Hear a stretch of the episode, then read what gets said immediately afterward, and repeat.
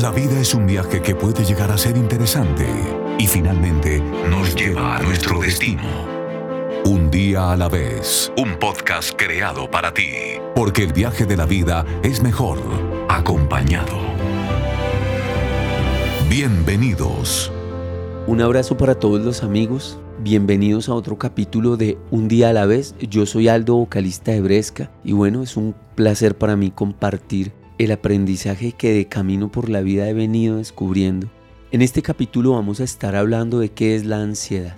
Estuve leyendo que desde el punto de vista médico y psicológico se dice que la ansiedad incluye sentirse incómodo, preocupado y nervioso, pero que esos síntomas físicos de presión pueden ser buenos en algunos casos. ¿Por qué? Pues porque nos advierten y nos preparan para enfrentar diversas situaciones. Pero queremos hablar del trastorno de ansiedad, que se diferencia de las sensaciones normales de estar ansioso. ¿Por qué? Pues porque el trastorno de ansiedad incluye un nivel de miedo que torna las actividades simples en algo imposible de hacer. Ahora, quiero que ustedes y yo miremos a la sociedad globalizada para hacer un diagnóstico de cómo se cuela en medio de la rutina diaria la ansiedad. Es evidente que vivimos en un mundo con filosofía de microondas, donde todo se quiere ya donde todo lo que requiere proceso y esfuerzo parece traer implícita desesperación y fatiga anticipada. Ahora la cultura globalizada corre en todos los sentidos a una velocidad vertiginosa y ha tomado de la mano el avance de la tecnología al punto de deshumanizar a las personas.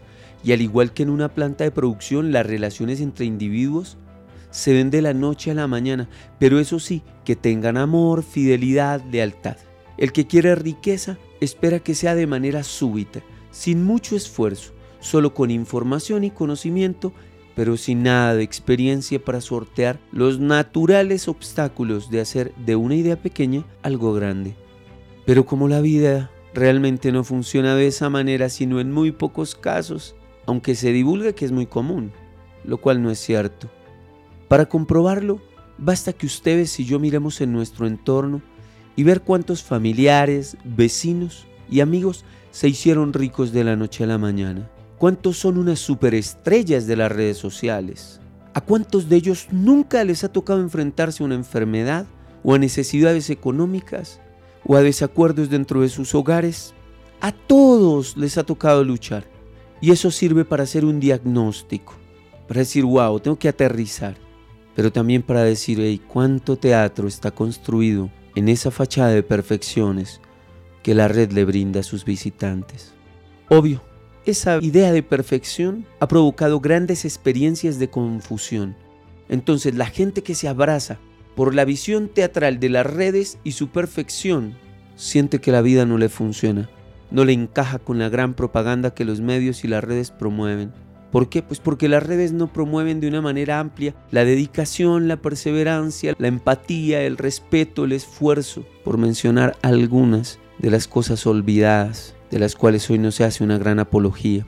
La cuestión es que al no aceptar que la vida para ser bonita necesita de esos ingredientes, inevitablemente nos abrazamos a un engaño. Y amigos míos, nadie puede ser feliz viviendo engañado. Para combatir la ansiedad es necesario desaprender todas esas mentiras que hemos estado tomando como verdades y que dan como resultado gran confusión, al punto que algunos dicen, y sé que estarán de acuerdo conmigo que lo han escuchado, es que algunos nacen con estrella, viejo Aldo, y otros nacemos estrellados. Es que eso del amor no es para mí. Cuando quiero no me quieren, y cuando no quiero ahí sí me quieren. ¿Quién entiende al amor? Aldo, es que Dios le da pan al que no tiene dientes. Y eso se los digo por mencionar algunas frases que usamos como válvula de alivio para no asumir la responsabilidad de haber creído en una fantasía y que nada nos ayudó para despertar de la pesadilla, que es la incertidumbre sazonada con desesperación y que se convierte en una ansiedad incontrolable.